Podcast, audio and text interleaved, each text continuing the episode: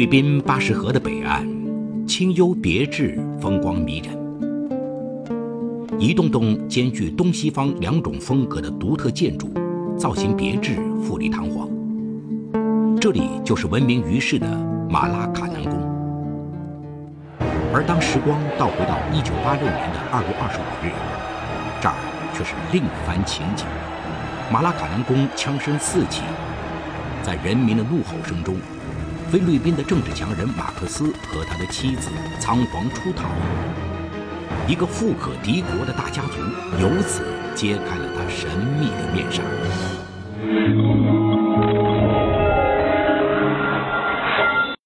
一九八三年八月二十一号，菲律宾反对党的领袖、著名的政治活动家阿基诺在机场被枪杀。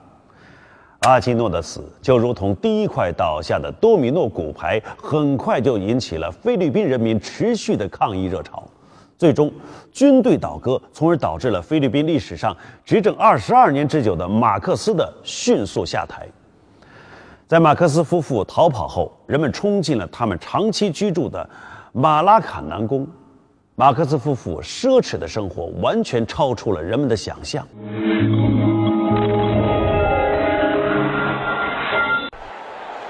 当马克思夫妇仓皇逃离后，人们冲进这所马克思夫妇作威作福、声色犬马的宫殿——马拉卡南宫。可是，随着愤怒的人群踏入马拉卡南宫第一道门那一刻起，他们的脚步便不由自主地慢了下来，因为满眼所见尽是金碧辉煌、极尽奢侈。尤其是最吸引人注意力的是伊伊梅尔达的收藏的这个他的。啊，三千多双鞋，有一双鞋是在舞会上穿着跳的，会一闪一闪的。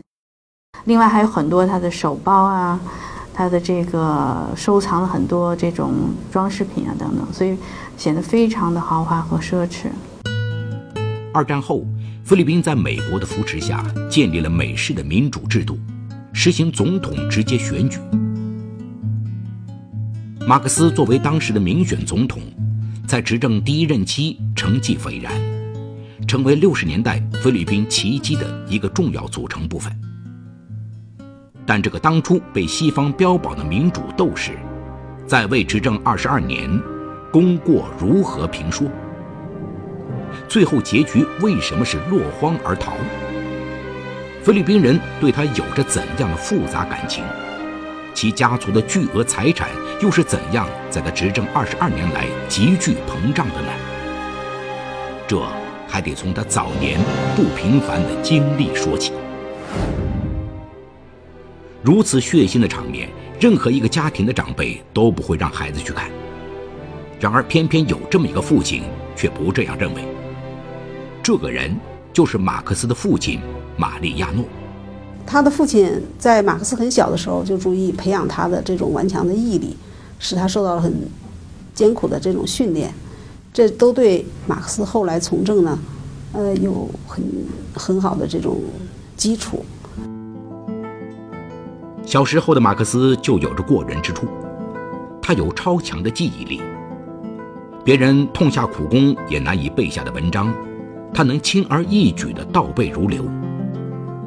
当了总统后，他仍能把军队几个星期前发布的命令一字不落地复述出来，这让他手下的将领惊叹不已。一九三零年，马克思进入菲律宾大学附中，随后便入大学。他用两年的时间便拿到学位。一九三六年，他进入菲律宾大学法律系学习。同时参加了菲律宾保安部队的训练，在军营里，马克思练就了一手好枪法。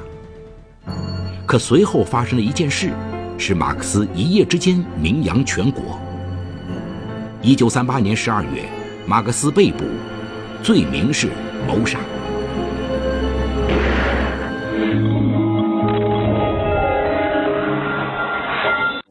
那么。正值青春年华的马克思为什么要突然杀人？他又是杀了什么样的人物？是被栽赃，还是真的涉嫌谋杀？这件事还得从1935年总统竞选说起。当年，菲律宾从美国那里争得了自治权，菲律宾人民需要选举首届总统，所有的议员也需要改选。马克思的父亲马里亚诺·马克思在和纳隆达桑的议员竞选当中败下阵来了，在和亲友庆祝竞选胜利以后，纳隆达桑在窗前休息的时候遭到了枪击。大家普遍认为，杀害纳隆达桑的凶手毫无疑问肯定就是被纳隆达桑击败的政治对手马克思父子。一九三八年十二月一日。菲律宾法庭经过调查取证，认定马克思谋杀罪名成立，被判处有期徒刑十七年零四个月。马克思不服判决，提出上诉。就在这时，当时的菲律宾总统奎松做出一个惊人的决定：赦免马克思。这个案子到现在没有一个很明确的一个定论。呃，当时有两个证人。指证马克思参与了这个预谋的这个预谋杀害啊纳隆达山的这个活动，同时呢还说最后扣动扳机的就是马克思，所以呢马克思就被就被逮捕了，同时在一审的时候被判处有罪，呃，但是很快呢他被当时的菲律宾总统奎松啊赦免了。然而，谁能够想到？倔强的马克思却不领这个人情，他拒绝总统奎松的赦免，其理由是本身无罪，何来赦免？于是马克思一边蹲班房，一边自学法律。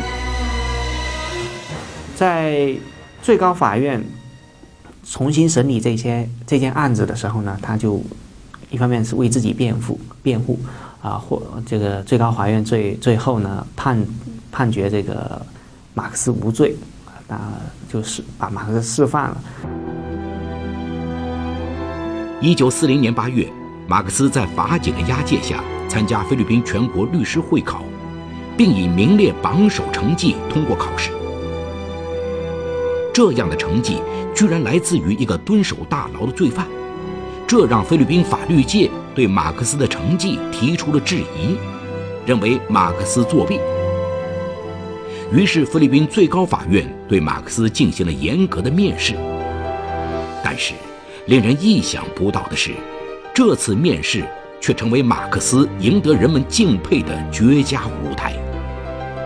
后来，马克思虽被宣告无罪释放，但他与纳隆达桑之死究竟有无关系，却一直是个谜。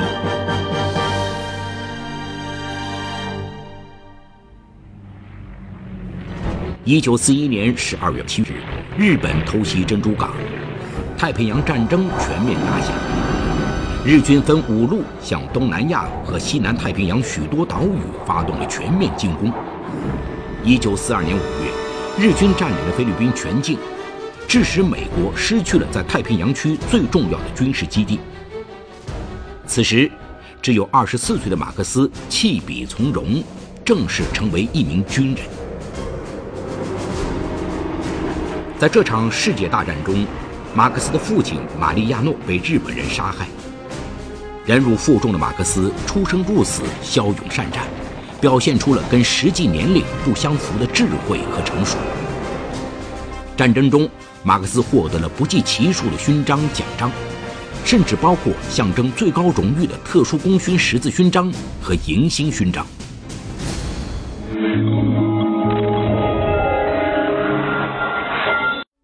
一九四五年九月，日本天皇宣布无条件投降。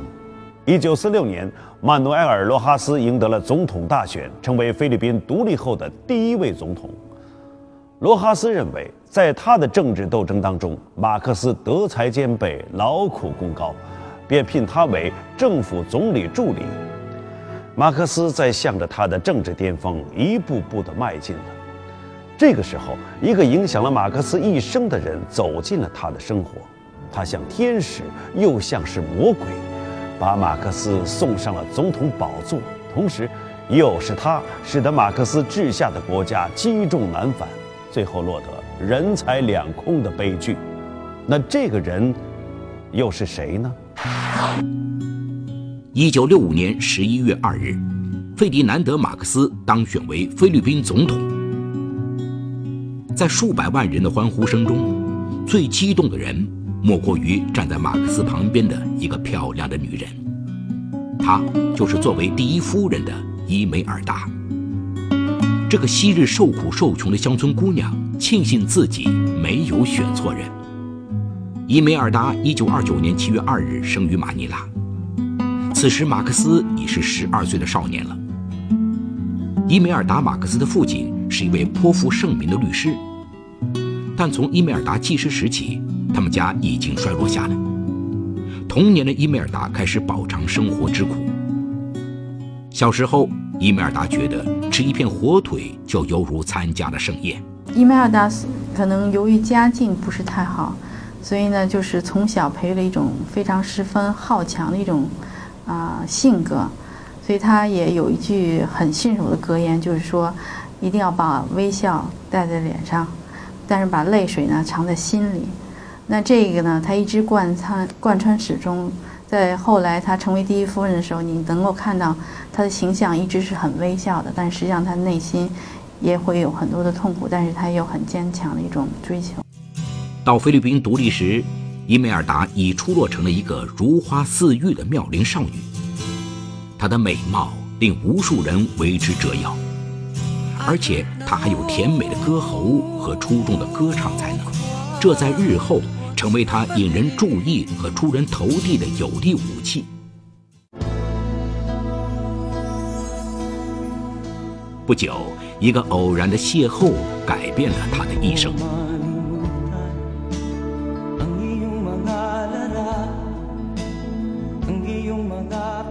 当时呢，马克思呢刚啊进入呃咖啡厅的时候呢，就看见了呃远处坐着一个美丽动人的姑娘。那么这个姑娘就是年轻的伊美尔达，呃，所以呢，当时呢，呃，马克思呢就是主动的和伊美尔达进行搭讪，然后呢留下了啊他的联系方式，呃，那么最后呢，那个马克思呢对这个伊美尔达进行了猛烈的这种爱情的攻势。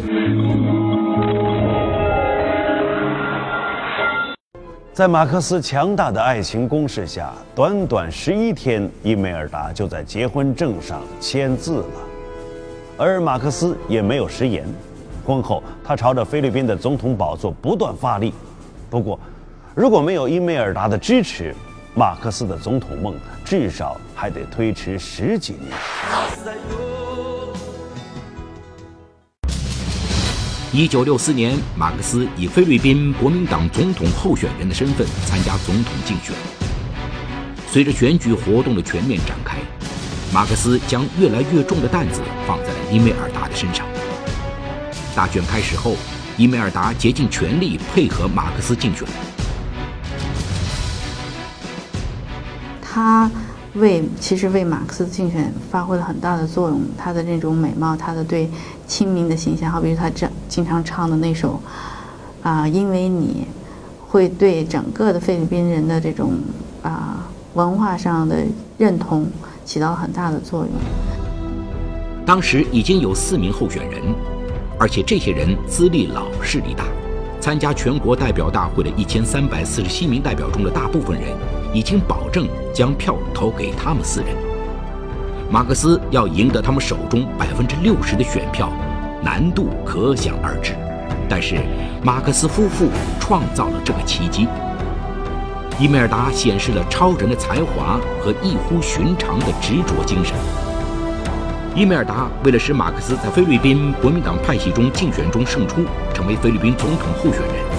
可以说是走遍了菲律宾的各个城市、乡村、岛屿，所有的一千三百四十七名代表，他都一一拜访，有的还不止一次。另外呢，他还组织叫一群少女，叫做蓝衣表演队，到乡村去，那个深入乡村去表演，接触下层民众，呃，为马克思争取选票。嗯，同时在选举的过程中啊，马克思投入了一百万美元。经过千难万苦，费迪南德·马克思在夫人的强力支持下，打败了一个又一个竞争对手。一九六五年十一月二日，费迪南德·马克思终于当选为菲律宾总统。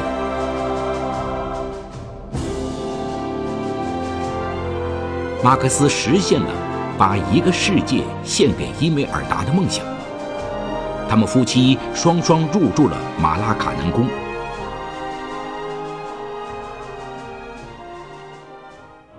菲律宾人也许不会想到，这个同时答应给穷人一个美梦的总统，在日后给予他们的，恰恰是长达二十二年的梦魇。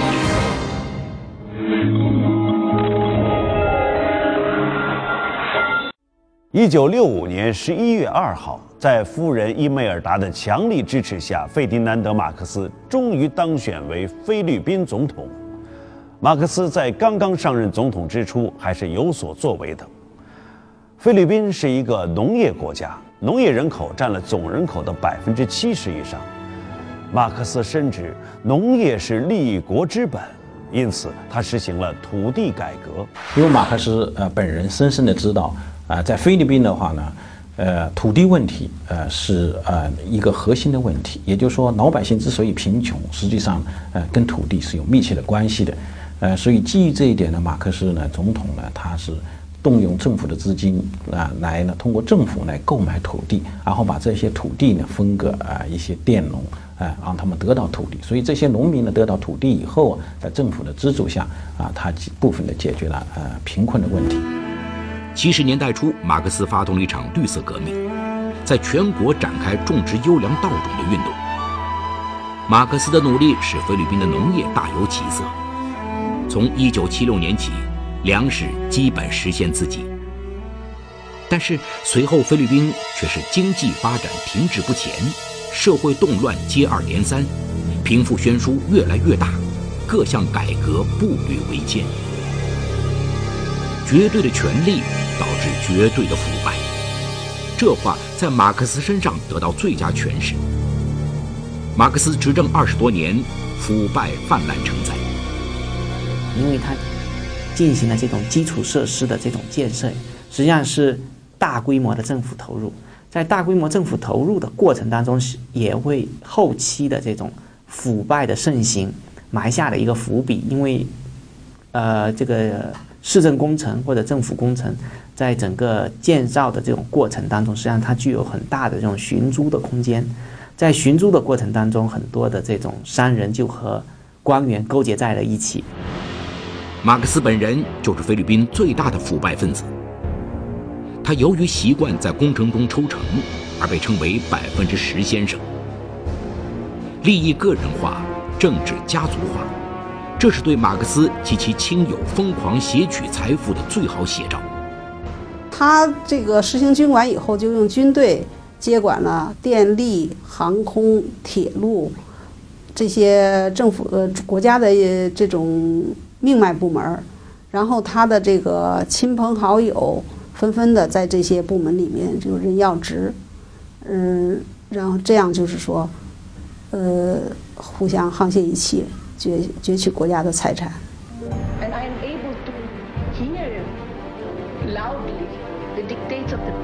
与丈夫马克思的贪婪腐败相比，伊梅尔达则更高一筹。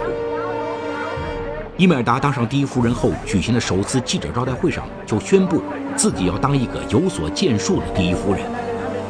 她说：“我的梦想是建一座戏院，一座设备齐全的大厅，让艺术家们在那里施展才华。”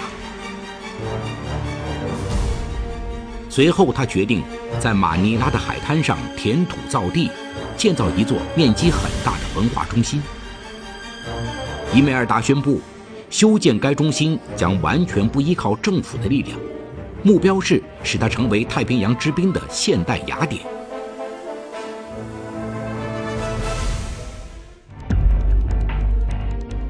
那么，他大兴土木背后的目的又是什么呢？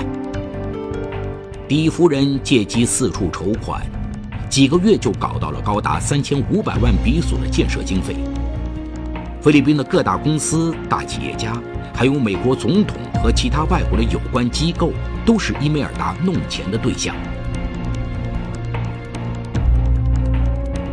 很多的这种评论会认为，就是马克思在后期这个腐败的这个程度和伊梅尔达整个生活的态度或者是生活的这种价值观。或者是伊梅尔达的这种影响有非常紧密的这种关系。随着权力的膨胀，伊梅尔达对待生活的态度就逐渐远离了他过去的价值观，他开始彻底改变自己的人生旅程。马克思夫人伊梅尔达在圈钱方面堪称贤内助，她一手控制了一大批银行、贸易公司和制造业。到了1975年，伊梅尔达已成为世界上最富有十名女人之一。在十名富婆中，只有伊梅尔达来自一个人均年收入还不到两百美元的国家。我们知道呢，呃，马克思在他执政的晚期呢，他的身体出了状况，所以这样呢，他的呃很多的权力部门啊，可以说他失去了控制，而这些权力部门呢，啊，有一些是被他的夫人啊伊梅尔达啊所来控制。这样的话呢，让他的夫人来操作的一些部门的话呢，往往呢，呃，出现了非非常严重的啊腐败的现象。马克思夫妇在菲律宾装扮成两袖清风，在海外则是富可敌国。他们在欧洲、北美和加勒比海地区设立秘密账户。他们两人的海外公司也遍布世界各地。几乎每天都有人把成袋的现钱送到他的府上，因为次数太多。小时候觉得吃一片火腿就犹如参加盛宴的伊梅尔达，到后来已经连钱都懒得点了。据不完全统计呢，啊，马克思夫妇的资产呢达到了数百亿美元。那么这个数字的话呢，可以说能和一个国家的 GDP 啊来相媲美。那么对于啊菲律宾这样一个人均 GDP 非常低的一个国家，对菲律宾来说是绝对是一个巨大的耻辱，也是一个非常大的政治讽刺。菲律宾终因腐败、贫穷、动荡，导致国内矛盾激化到了崩溃的顶峰。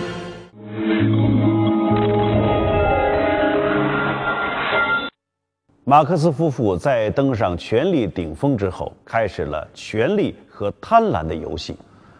人们本希望这位赋予传奇色彩的总统能够带领菲律宾人民走向富足和幸福。然而，美丽的千岛之国菲律宾被马克思夫妇搞得是千疮百孔、民不聊生。由美国一手扶持起来的马克思政府，到最后却因为他的独裁，让美国所谓的亚洲民主橱窗碎了一地。